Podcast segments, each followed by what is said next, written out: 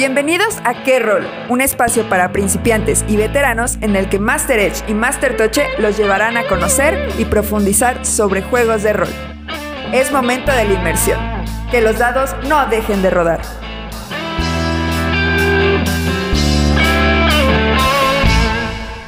Qué bueno que llegaste, te estábamos esperando. Ocupa tu lugar que esta sesión va a empezar. Yo soy Master Toche. Yo soy Master Edge. Y nosotros seremos tus guías en este mundo de criaturas inefables. Damos inicio a Qué Rol, un podcast en tu idioma. Vamos a entrar de lleno a lo que te truje. O sea, al sistema. Sí, vamos a empezar platicando que tenemos dos juegos que tienen relación directa con la temática de Lovecraft y lo que llamamos el horror cósmico. ¿Y todo por qué? Porque estamos en el mes de Lovecraft. ¿Qué te parece entonces si hacemos que los dados decidan si iniciamos con Tulu Obscuro o con Ratas en las Paredes? Me encanta, a ver, te paso un dadito por acá. ¡Ja! 10. 7. Dale. Pues vamos a empezar acá ligeritos con el juego bajo la lupa.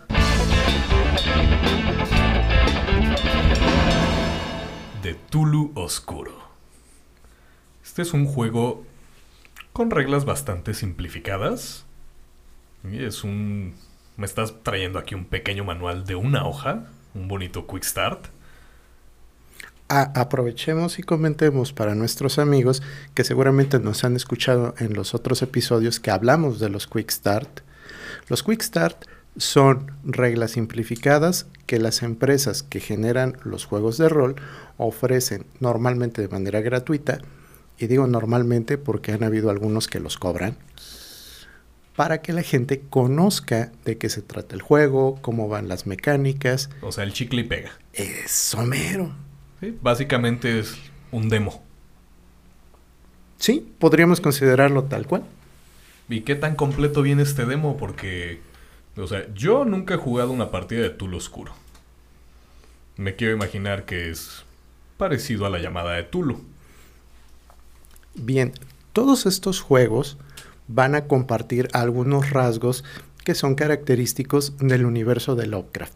Por ejemplo, el que haya un indicador para la locura y que por lo mismo tengas una mecánica que te diga de qué forma tu personaje puede resultar afectado por estas situaciones que no comprende. Sí, como en cualquier juego de terror cósmico. Somos seres normales que están experimentando cosas extra normales, extranaturales. Así es. La otra cosa que caracteriza a estos juegos es que nos van a mostrar que los personajes con los que vamos a estar jugando tienen ciertas características y que esas características están representadas por elementos que son físicos, otros que son intelectuales y de esa manera vamos a poder hacer uso de diferentes habilidades o atributos que tienen principalmente con la intención de resolver misterios o en el caso de juegos como estos, pues sobrevivir. Me encanta, pues vamos a entrarle de lleno. Pues como ya me dijiste que es parecido a Tulu, ya agarré aquí mi porcentual. ¿Qué vamos a jugar? Eh, no. Ah, caray. Entonces, ¿con qué jugamos aquí? Tulu Obscuro funciona con un dado de 6. ¿Nada más uno? Nada más uno. O sea, ¿puedo agarrar el dado, el viejito del Monopoly jugar? Ese mero. A ver, aquí tengo un de 6. Mi confiable de 6, a ver.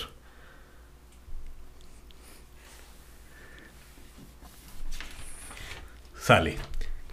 Pues, ¿qué te parece si, como dijiste, vamos a darle de lleno? Échame una pequeña escenita. Bueno, primero lo primero. En Tulo Obscuro necesitas un personaje igual que en cualquier otro juego de rol. Por lo mismo, ponle un nombre y ponle una profesión. Ok, bueno, se va a llamar Roberto Lockhart. Ya está. Y va a ser un científico. ¿Te parece? De acuerdo. Ojo, ya puse nombre, ya puse profesión. ¿Qué ambientación tengo? ¿En qué año estamos? Mira, este juego nos da para que lo podamos poner en la ambientación que queramos temporalmente y por lo mismo es muy libre para que las condiciones ayuden. Vamos a hacerlo tradicional. Años 20. Me encanta. Ya venía con esa ese, chip de pues estamos metiéndole a, a lo que es Tulu, años 20, eh, la prohibición, temas gangsters, dark, esa estética de sombreritos de gabardina y la Tommy Gun y esas cosas, me encantan. No, sé por qué me gusta tanto ese tipo de escenarios. La Gran Depresión también. La Gran Depresión. Pues una de Es- las Bueno, ahorita ya estamos deprimidos también, pero... pero sí, la grande fue esa. Cuando te alcanzaba para la casa. buen punto. Pues ya estamos. Soy Roberto Lockhart. A ver, si es cierto, necesito una hoja de personaje. ¿Qué atributos tengo? Ah, en Tool Obscuro las cosas son tan sencillas que mm, podemos no usar hoja de personaje. ¿Cómo ves? Ah, pero me dijiste que necesitaba una hoja de personaje como en cualquier juego. ¿Puedo eso. nada más anotar cosas en una hoja en blanco? Sí, tal cual. Me encanta. Inclusive, una de las grandes ventajas con este juego es que es así tan sencillo. Lo que normalmente traemos en la bolsa es el teléfono celular.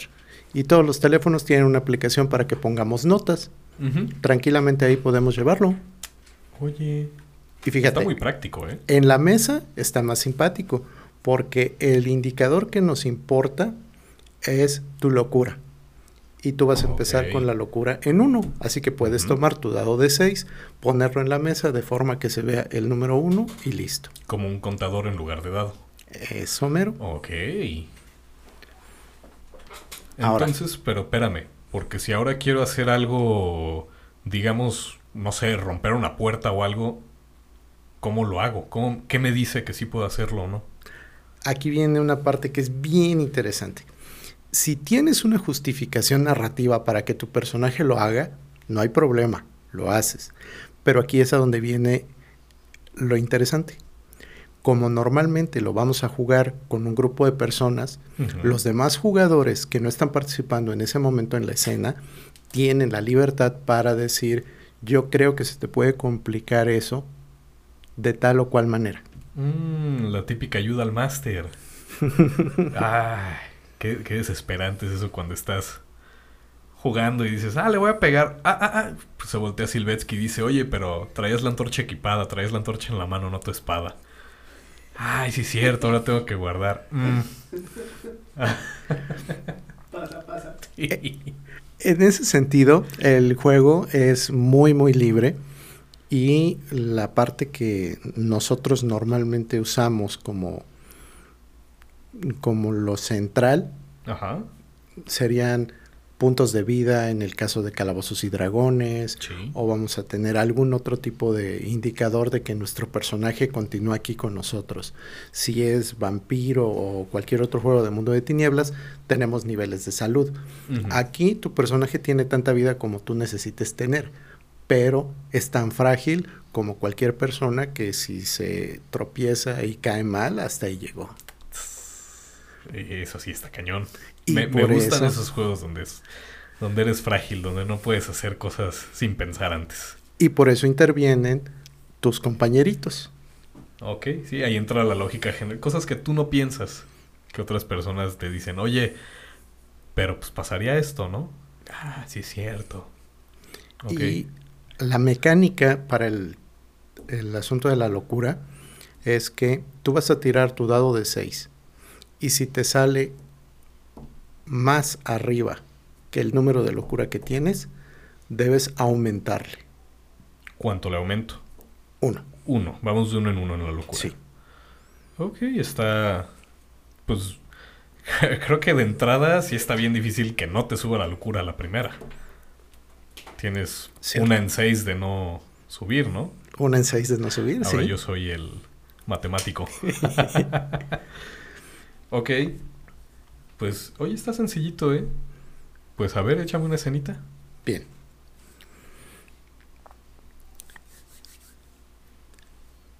Tú estás caminando tranquilamente. Es más o menos mediodía. Vienes directamente hacia un grupo de personas que están reunidas a mitad de la calle Tal parece que hubiera un accidente o algo similar, porque se ve como que son curiosos. Conforme te aproximas y ves que algunos de ellos empiezan a mover, te das cuenta de que estaban alrededor de una alcantarilla.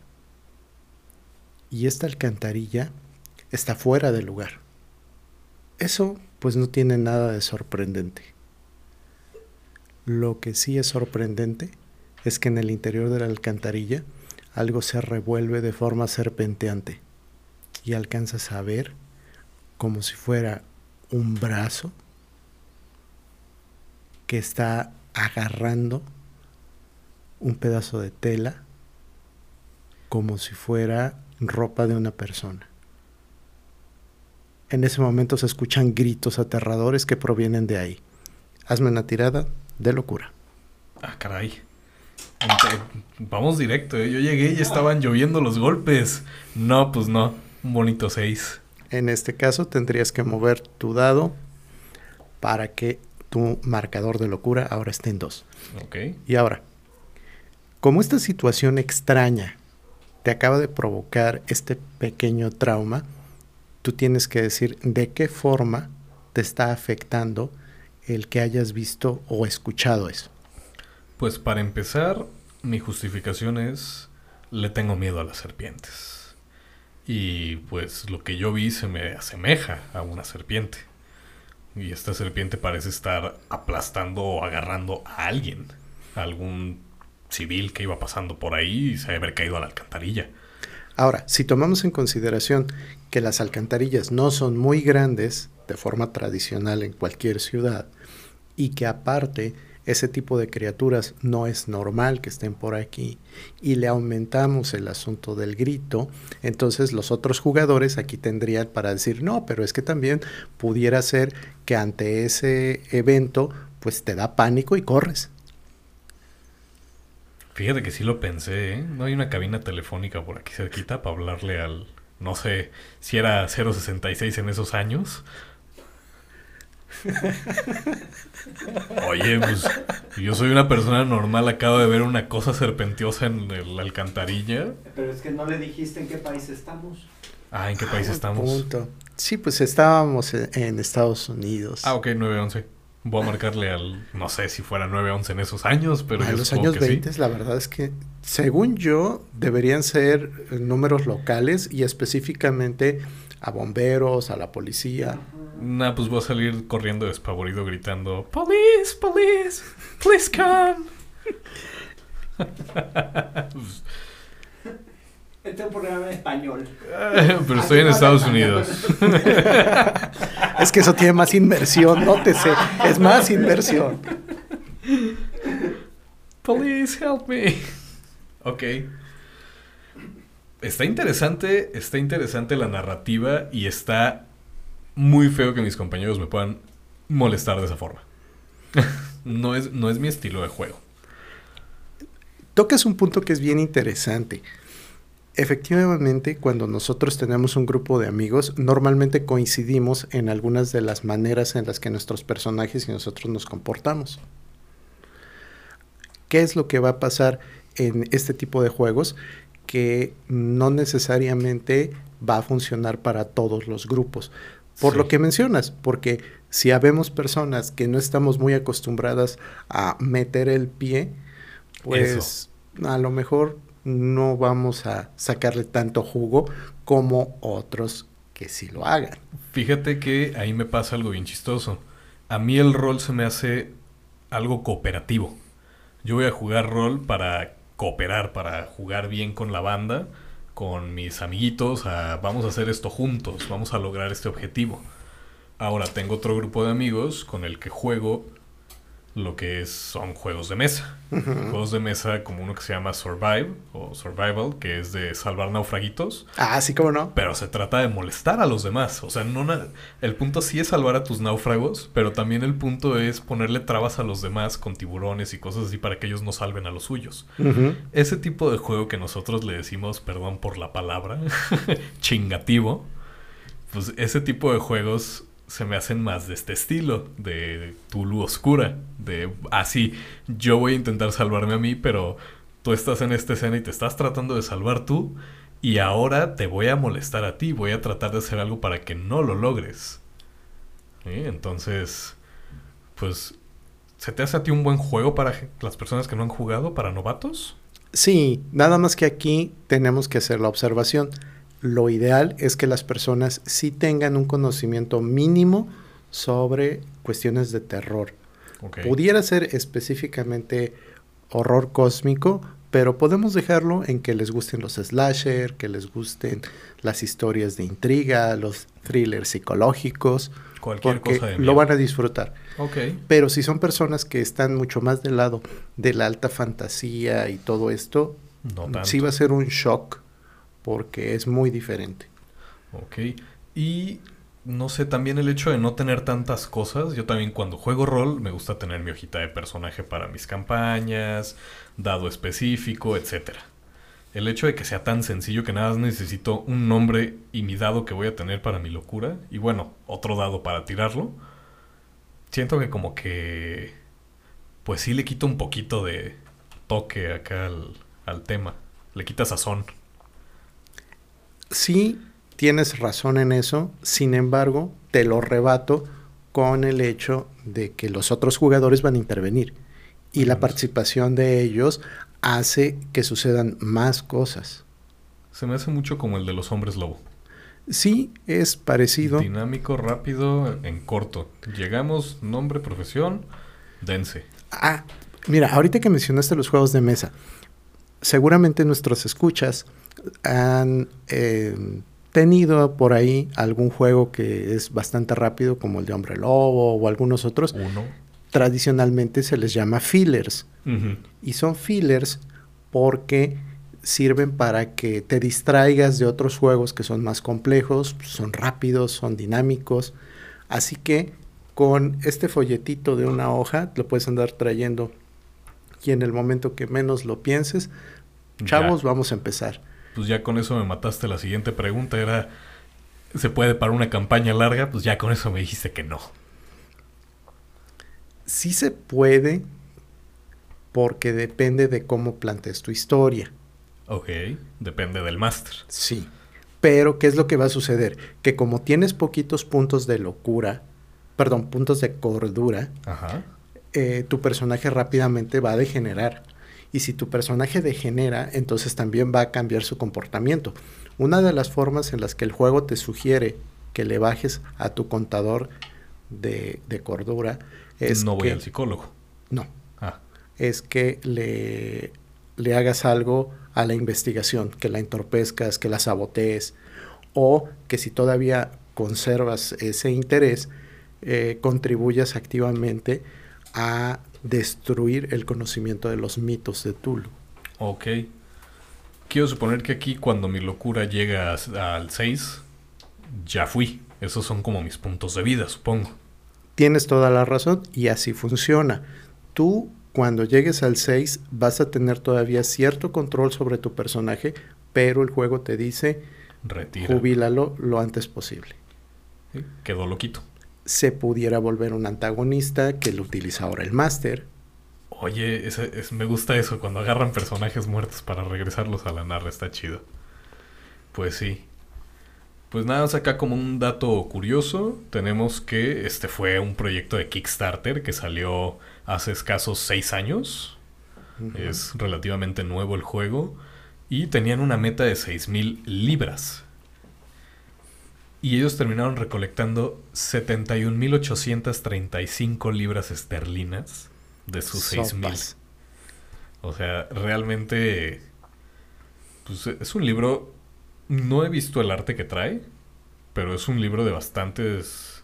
Trae 200 páginas. Sí, Sí, es- ya la versión en físico sí está decente, muy sí, decente. Se me hacen muchas páginas. Para poderlo resumir en una sola, debe de venir muy completo. A lo mejor, como me mencionabas hace rato, debe de traer alguna aventura o algo. Mira, ahí voy a retomar lo que dice mi amiga Ex Salvador. Saludos, Ek, tú que andas ahorita por allá, por la Ciudad de México. Saludos. Ek dice, no me importa qué tan complicado sea tu sistema de rol. Me lo tienes que poder resumir en una hoja o menos. Ah, caray. Es la primera vez que escucho eso. Y todavía ella se pone más exigente. Porque te dice, me lo tienes que poder resumir en un enunciado. Pega y no te mueras. Cualquier rol. Gané. A ver, mata mesa. Procura no morir. Procura no morir. Para no morir, esa No está te más mueras. buena. En una palabra, sobrevive. Ándale. Ahí está. pues, mira, ahí te va otra. Pues con ese... Ahí está. Con esa tirada de dos dados de 6, te voy a dar la vuelta. Y vamos a empezar ahora con ratas en las paredes, ¿cómo ves? Pues contrata a un exterminador. Sí, está, está raro el tema de ratas en las paredes, porque mis paredes son de hormigón. Bueno, no creo que son de ladrillo, pero... Eh, de piedra. ¿De qué trata ratas en las paredes? Porque dudo mucho que trate literalmente de ratas en las paredes. Mira, el juego se llama así porque es en honor a uno de los relatos de Lovecraft que tal cual lleva ese nombre. Eh, la persona que desarrolló el juego lleva como seudónimo Kobayashi. Tú pensarías que es un sujeto japonés. Sí, A lo mejor sí sea. Lo que pasa es que su identidad es de esos misterios del Internet. me encanta. Lo que sí se sabe es que es francés. Cuando menos vive en Francia, cuando menos habla francés. Y eh, la empresa que tiene para sacar sus juegos se llama Les Livres de Louvre. Ah, chale. Qué bueno que lo dijiste tú porque yo no se me da para nada el francés. Tiene también, hablando de juegos con pocas páginas, 54 páginas para el sistema completo. Sí. Ahí hay que hacer notar un detalle importante. La edición original, que es de 2018, Ujú. apareció en inglés, Rats in the Walls. tal cual. Ok. pero para 2019 sale la versión en español. La versión en español está a cargo de una empresa precisamente ibérica que se llama The Hills Press. Ok. Y una de las características que ha tenido esta empresa es que han localizado juegos que son joyitas, que son poco Joyas conocidos perdidas. Me y los han hecho crecer, que la gente los conozca. Para que te des una idea, el libro del mecenazgo en español es de 336 hojas. Ah, bueno, aquí déjame te hago una tirada de investigación porque yo quiero saber por qué son 336 hojas. Y me salió un bonito 8. Así que cuénteme usted, Master. Pues mira, más o menos por allá de la página número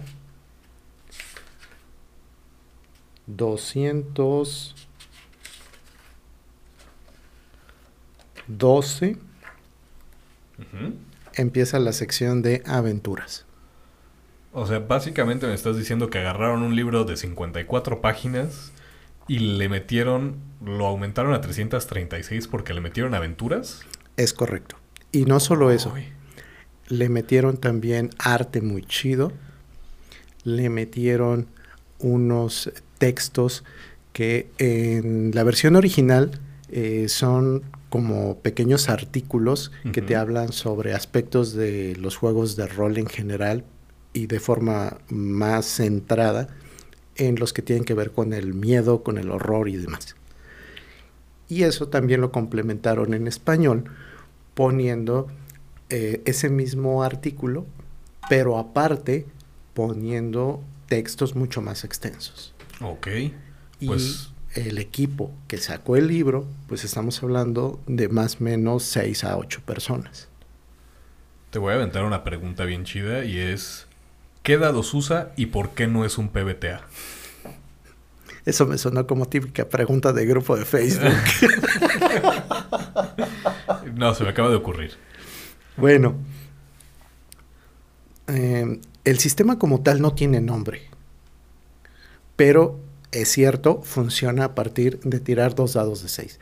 La mecánica básica es que lanzas los dados y tienes que superar un 8. Ujú. aparte de lo que te salgan los dados, le vas a sumar los datos que tengas en alguna de tus características. Y con eso vas a superar un 8. Siempre que superes o iguales un 8, tienes éxito. Ok. ¿Y tú tiras dados en esta? O sea, si tú eres mi máster, ¿tú tiras dados? No, el máster no tira dados en este juego. Su vida es más sencilla, sí. Precisamente eso es uno de los motivos por los que se dice que este es un PBTA cuando en realidad no lo es. Porque los juegos que están basados en Power by the Apocalypse utilizan, sí, dos, dados, de 6, pero no nada más eso. Aquí eh, lo que se está haciendo en este juego es generar la serie de posibilidades aleatorias a partir de los dados, pero también hay modificadores. Si vas a hacer algo que es fácil, se te da un más 2. Si vas a hacer algo que es difícil, se te da un menos 2. Oye, yo he jugado algo que, con un sistema que me suena... Perdón, he jugado otro juego con este sistema porque pues, me suena muy familiar a lo que nos está narrando producción. Nos está narrando el mundo mágico de Harry Potter y el sistema es lo que me acabas de describir. O sea, yo pensé que nos estaba narrando con PBTA. Tienen, tienen mucho parecido en esa parte.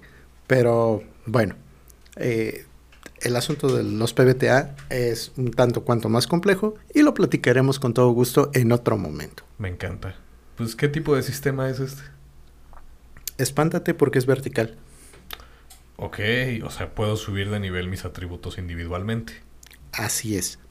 Hay una tabla que está por allá de... Vas a ver qué página es. Es la página 56. Ok. Tenemos una tablita que nos dice que tu personaje, cuando pasa a la siguiente sesión de juego, se gana un punto de experiencia. O sea, si sobrevivo. Sí. Ok. Cuando tú vas juntando cierta cantidad de números de. Perdón, cierta cantidad de puntos de experiencia, Los intercambio por un bonito punto de atributo. más o menos. Ya hay una tabla que te dice con cuántos puntos te vas a llevar qué beneficio. Ah, caray, como un sistema de intercambio ya establecido. No es un tengo esto, me alcanza. No es el típico, ¿para qué me alcanza? Ok, me agrada. ¿Qué atributos utilizamos aquí? Porque pues, es terror cósmico, ya establecimos que... O sea, los atributos que tenemos aquí... Ah, mira, aquí está mi hojita de personaje. Tengo destreza, ingenio, músculo, violencia y Sí. voluntad. Que, bueno, destreza, pues lo ocupamos en muchos otros juegos. Ingenio, pues. Aplicación de la inteligencia, sí. etcétera, ¿no? Músculo, pues es fuerza. Sí. ¿Qué es violencia? Bien. Aquí vamos a estar utilizando el indicador de violencia cuando tu personaje quiere hacer cualquier cosa relacionada con el combate. O sea, para pegarle a alguien no voy a usar fuerza, voy a usar violencia. Sí, vas a usar violencia. Oh. Y ahora, como regla de la casa, se puede poner que por cada punto de violencia que le pongas a tu personaje, vas a tener un trauma. Órale, como en la vida real. Por eso es un sistema. Ok, eso es regla de la casa, o sea, es regla tuya. Sí, No viene en el sistema como tal. es una sugerencia. ¿Cómo funciona eso? O sea, ¿qué, ¿en qué me afecta ese trauma?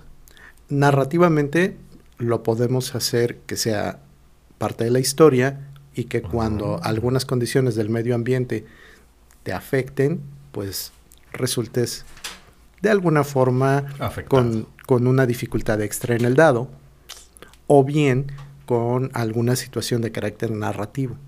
Otra de las cosas que son muy importantes aquí es considerar que cuando tú creas al personaje estos cinco atributos, vas a tener cinco puntos para repartirles.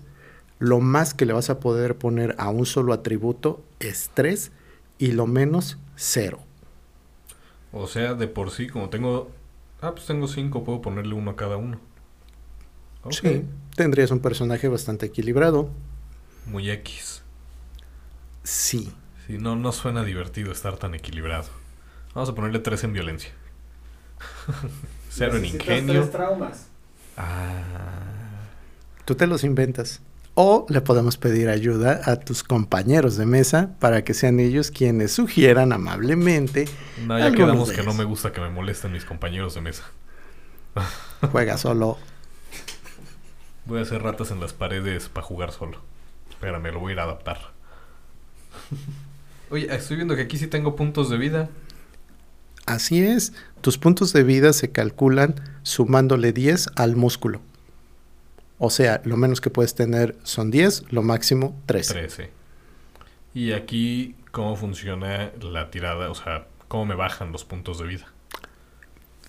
Esa es otra de las cosas que están muy chidas en el sistema.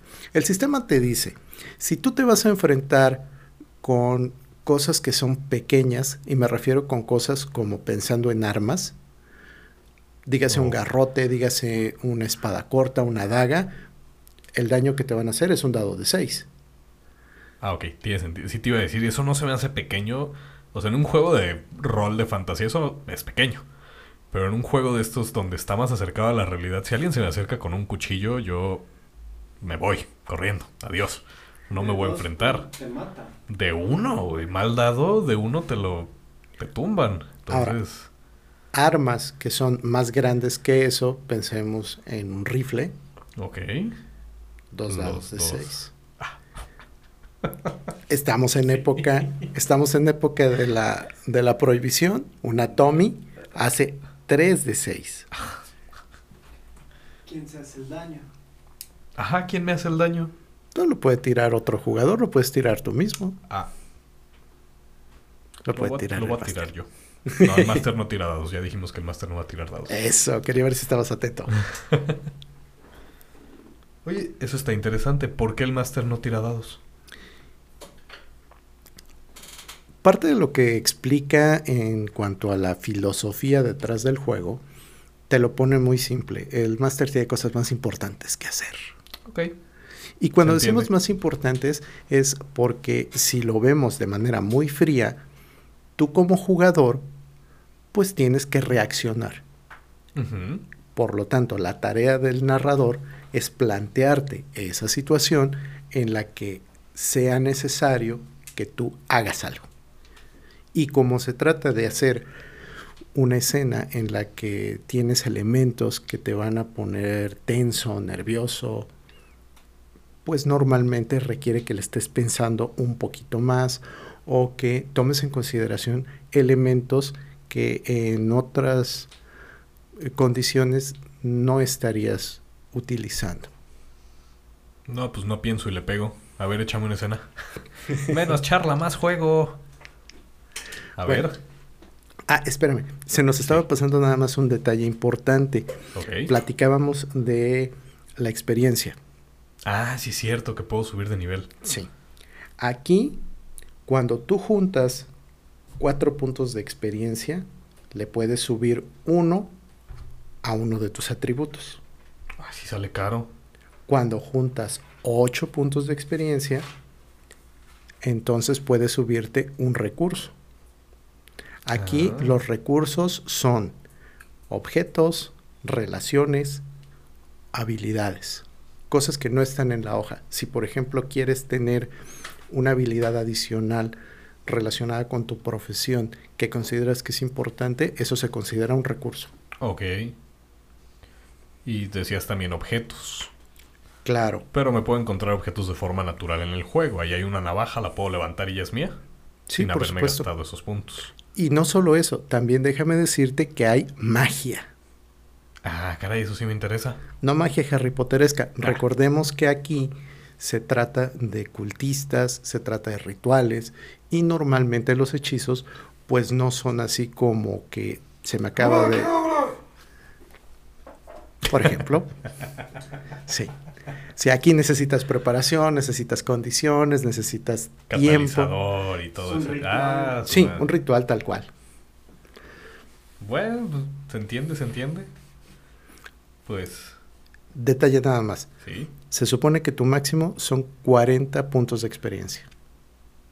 O sea, lo que puedo tener y gastar o lo que puedo tener en cualquier momento. En cualquier momento. O sea, Ok. como cada una de las sesiones acumulas un punto de experiencia, se supone que tu campaña más larga va a durar 40, sesiones. Cerca Uy, de un año, no está súper bien. cerca Sí, de es un el año. estándar. Oílo como si no jugáramos 3, 4 veces a la semana.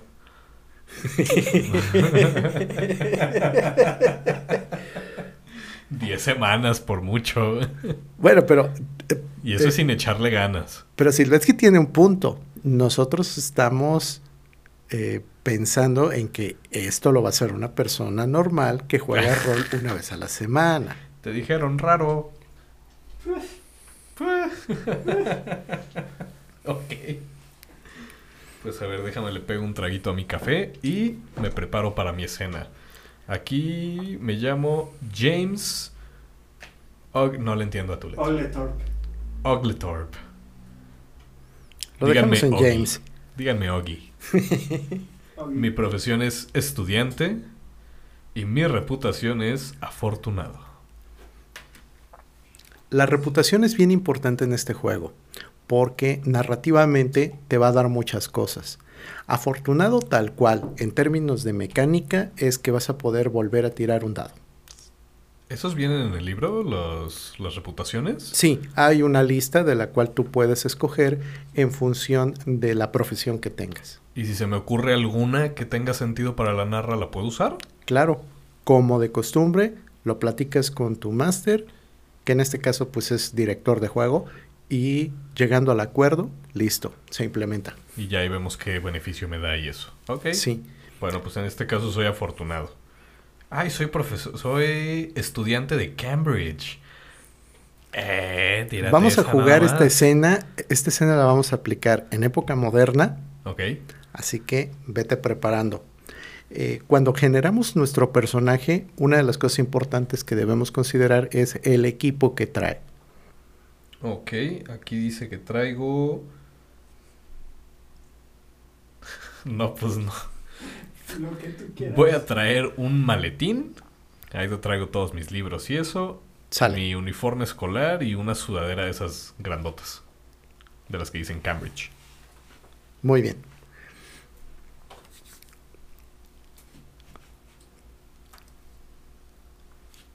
Es la tarde. Han terminado tus actividades escolares y tienes una preocupación. Uno de tus compañeros no lo has visto. Ha dejado de asistir a clases, no te contesta los mensajes, no te toma las llamadas. Estás empezando a pensar que es posible que algo le haya sucedido. Sé si esta persona vive en el campus Claro, como la mayoría de los estudiantes. y es poco como, o sea, no hace esto. No es normal que falte y eso. No, para nada normal. Su nombre es Harry. Ok. Así que decides pasar por el edificio donde vive para cerciorarte de que las cosas estén bien.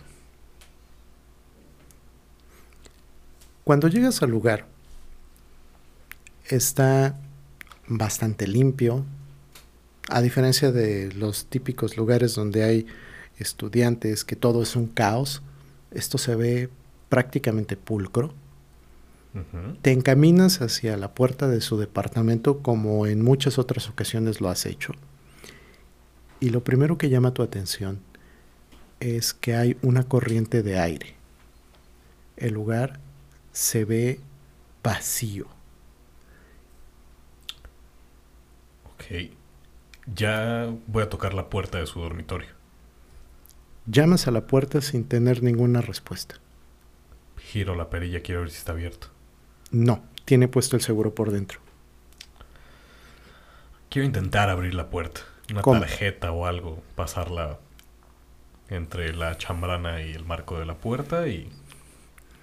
Pues son, son puertas de dormitorio. La chapa debe ser de habitación normal. Se puede abrir de forma sencilla. De acuerdo. Vamos entonces a tirar destreza.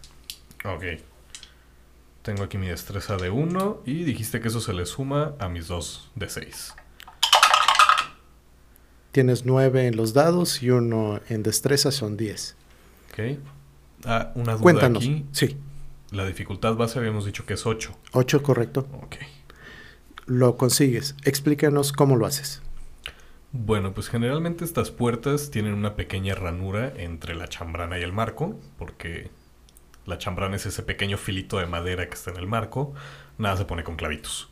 Lo, lo empiezo a jalar con mi tarjeta hasta que pueda pasar la tarjeta completamente y empezar a jugar hasta que pueda abrir el, la chapa. Cuando lo haces, esperarías que la puerta se abriera, pero como que se queda atorada. Sientes que hay resistencia, como que del otro lado hay algo. ¿Puedo abrirla un poquito aunque sea o no, no Sí. se abre nada? Sí, sí, ¿Alcanzo a ver algo con lo poco que le alcanzo a abrir? de acuerdo. La abres más o menos unos 15 centímetros, lo suficiente como para que puedas pasar parte de tu mano y sentir el lugar. Mm, no me da confianza pasar la mano. No, o sea, me refiero, ese es el espacio. Ah, ok, ok. Ahora, no se siente como que esté atorada, se siente como cuando dejas algo tirado Y le y eso resistencia. está... Ajá. Ah, entonces le voy a meter un empujón. Bien. Una vez de que empujas la puerta, notas al fondo de la habitación que hay luz. La luz que se aprecia se ve como la de una televisión, es decir, es una luz parpadeante y eso genera sombras. Cuando ves las sombras, es necesario que me hagas una tirada de cordura. Ah, caray, ¿esa cómo la hago? Me vas a tirar voluntad. Ok, tengo uno de voluntad. Son Uy. 8 en el dado y 1, 9. Nada más pierdes un punto de cordura. Ok, ¿dónde tengo mi cordura? PC, puntos de cordura. Tengo 11. Sí. Ok, me quedo con 10. Esto sucede porque las sombras que ves no se te hacen estáticas. Son sombras que se están moviendo como si hubiera una criatura. Y por instantes te da la impresión de que fueran manos que están intentando agarrar algo. ¿Agarrar algo o agarrarme? No algo, porque tú las ves al fondo de la habitación. Ok, voy a buscar el interruptor. Quiero prender la luz. Clic. No hay más sombras. Ok. Ah, caray.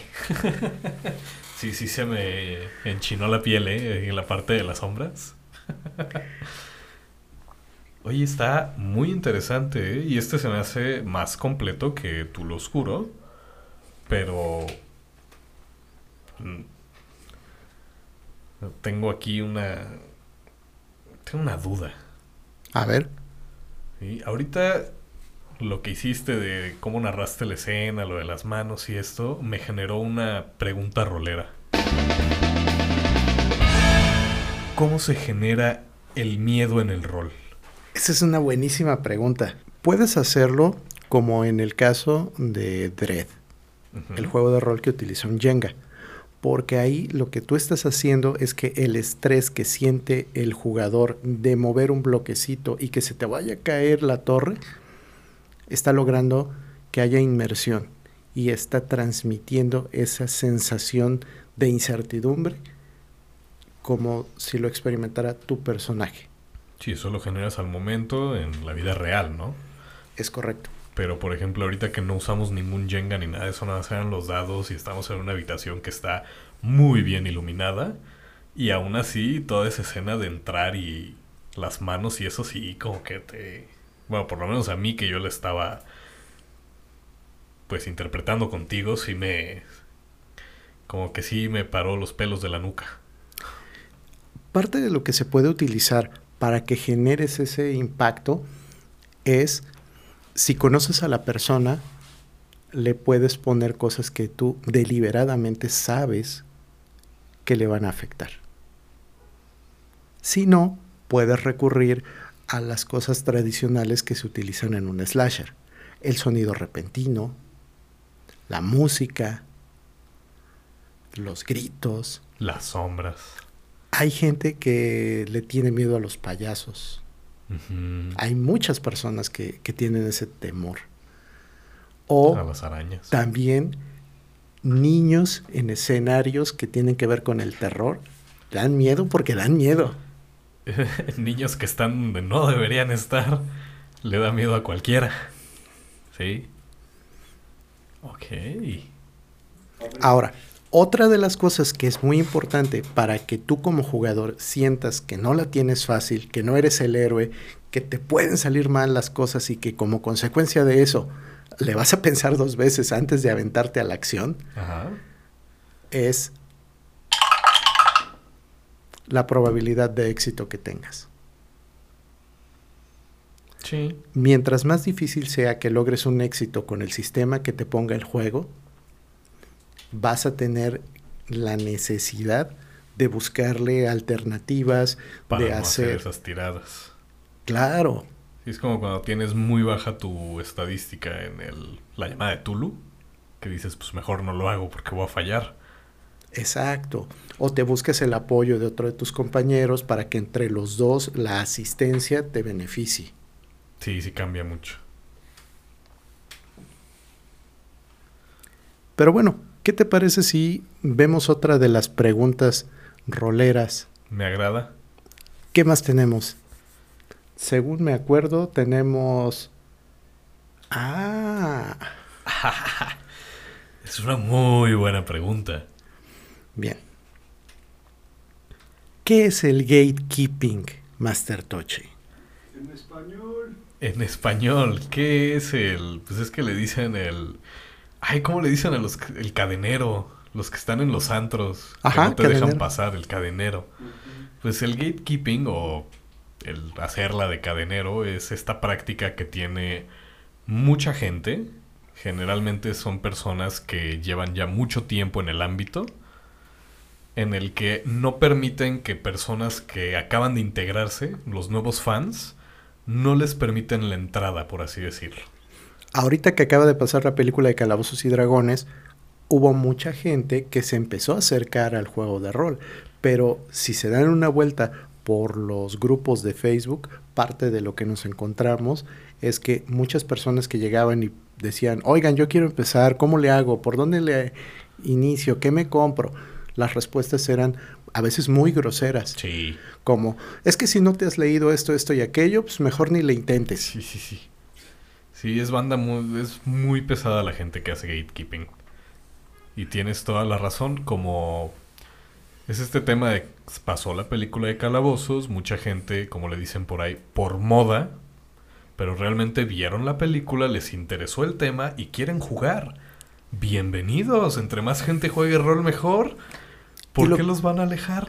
Y lo que también eh, platicábamos en otro de los episodios, quizá Calabozos y Dragones no sea tu juego de rol, pero si no lo experimentas, ¿cómo vas a saber si eso es lo que te gusta o no?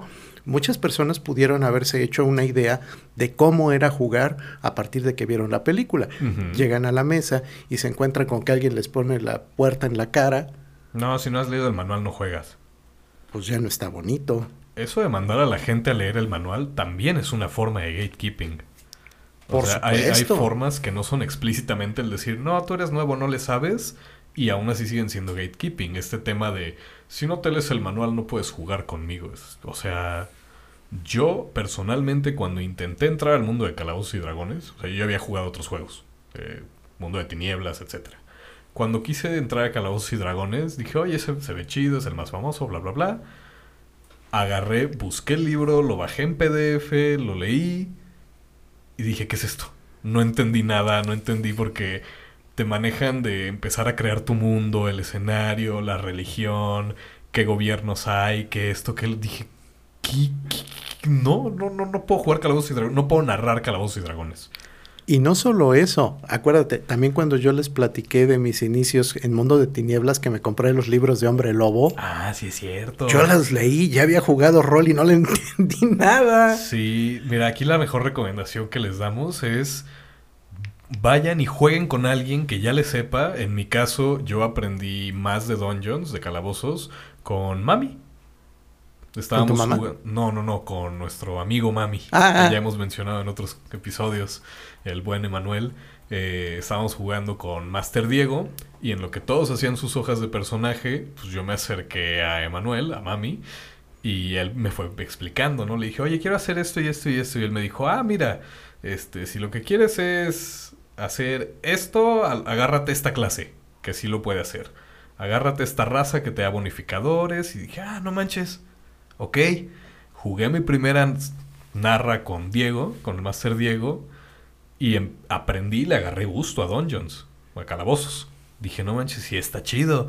No es necesario hacer mi mundo desde cero. Hay mundos ya creados. Tenemos Waterdeep, tenemos Barovia, tenemos...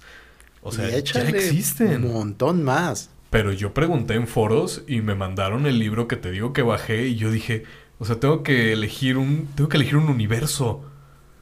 Porque van desde el universo, de ahí el planeta, de ahí los continentes, hay estos tipos de religión. No, eso también es gatekeeping.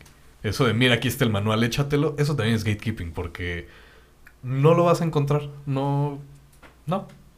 Es una traba más. Y bueno, esta plática nos está llevando a nuestra tercera pregunta rolera. Échala. ¿Qué viene en un manual de rol? Y esta pregunta me la hizo directamente Pedro, uno de los chavos nuevos que están en la mesa de los miércoles. Y de los viernes, porque también se fue a jugar conmigo Dark Souls. Saludos a Pedro. Y a toda la banda de los miércoles y de los viernes y de los sábados para que no se encelen. A todos los roleros. Un saludo a todos los roleros, pero en especial a Pedro que nos hizo esta pregunta. Pues mira, yo digo que por lo menos trae la hoja de personaje. Bueno, O sea, sí. Pues así a grandes rasgos te trae las reglas.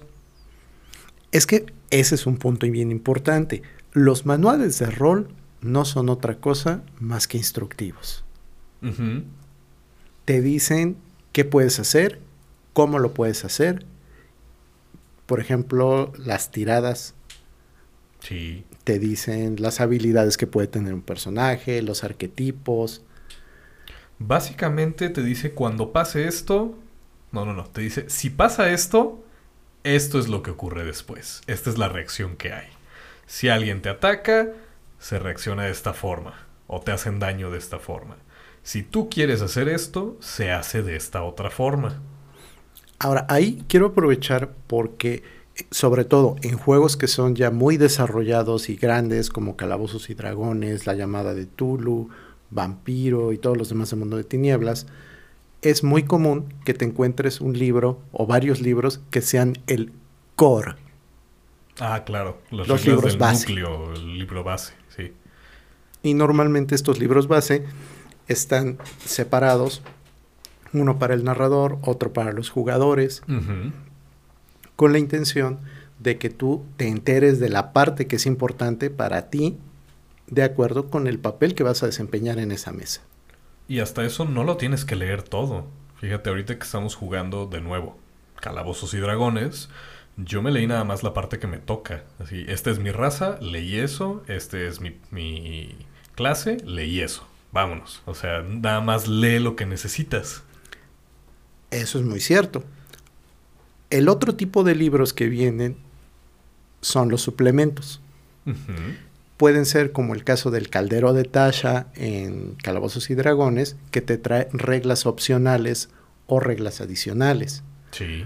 O en otros eh, universos, como en el caso de Mundo de Tinieblas, te pueden explicar qué es lo que sucede con el apocalipsis o te pueden dar detalles de cómo es una ciudad como Chicago. Trae o- más contexto. Exacto. Y también están otra serie de, de elementos o de, de libros que son tal cual las aventuras y las campañas. Ah, sí, sí, lo- las escenas. Ajá. El- Ajá, las escenas. ¿Qué es lo que vas a jugar? Porque es que ese es el otro punto que por el cual nosotros peleamos el hecho de que está mal que el novato lo primero que haga sea leer un libro. Porque lo que tú tienes en un libro de reglas, pues no sabes en qué momento las vas a usar. Y por otra parte, tú como jugador, pues necesitas una ambientación, necesitas un objetivo, necesitas algo que justifique que los demás jugadores y tú tienen un objetivo común. Sí.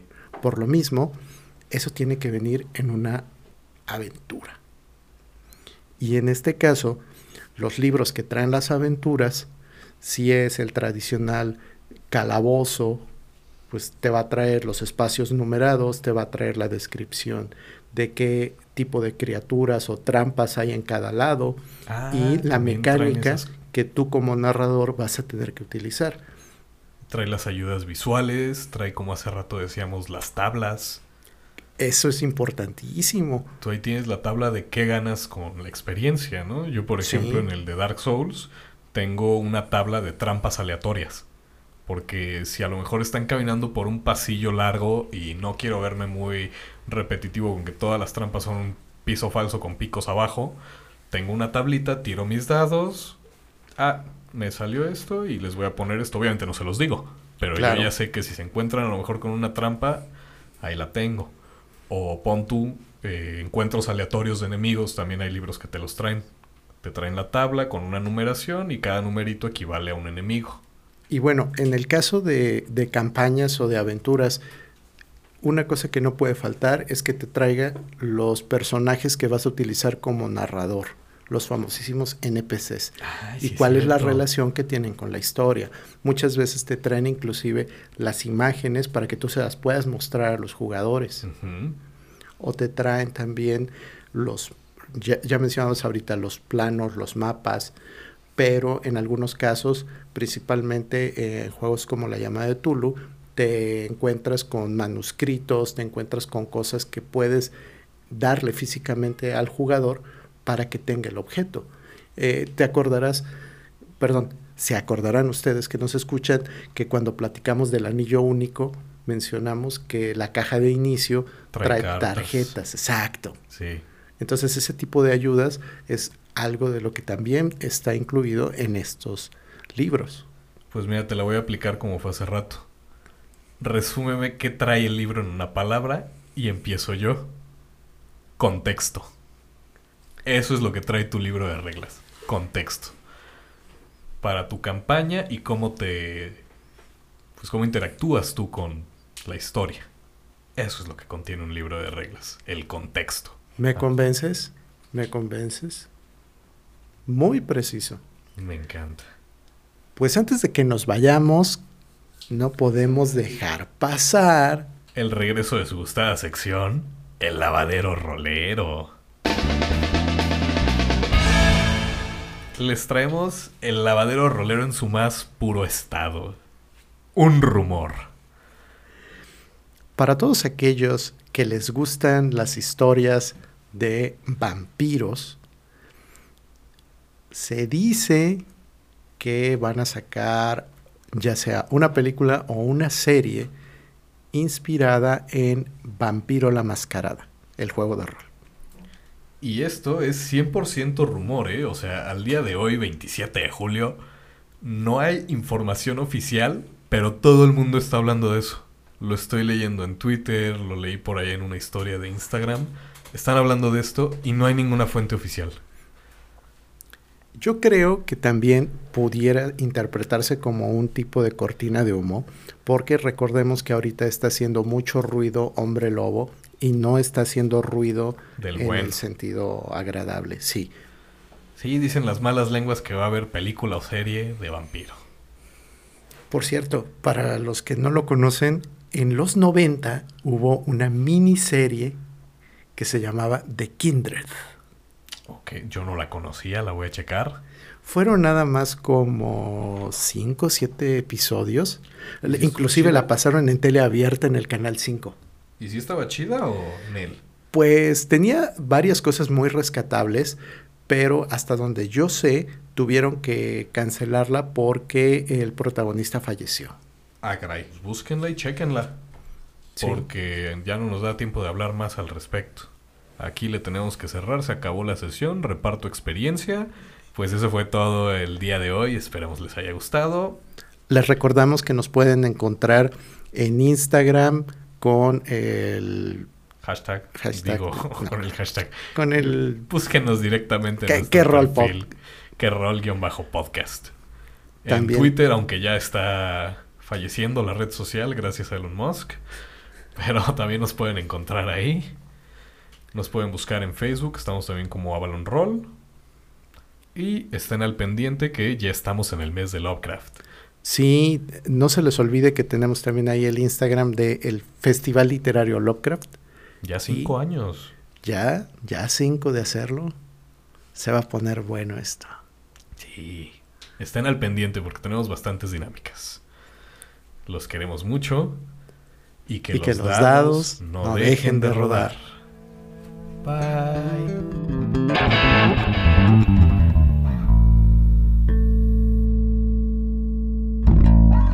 ¿Qué rol es una producción de Avalon Club de Rol, con las voces de Master Edge y Master Toche? Voces adicionales Gabriela Mérida. Música por Adrián Moreno. Productores Emanuel Silvetsky y José Eduardo Acosta. Todos los derechos reservados. El abuso en la tirada de pifias puede ser nocivo para tu personaje.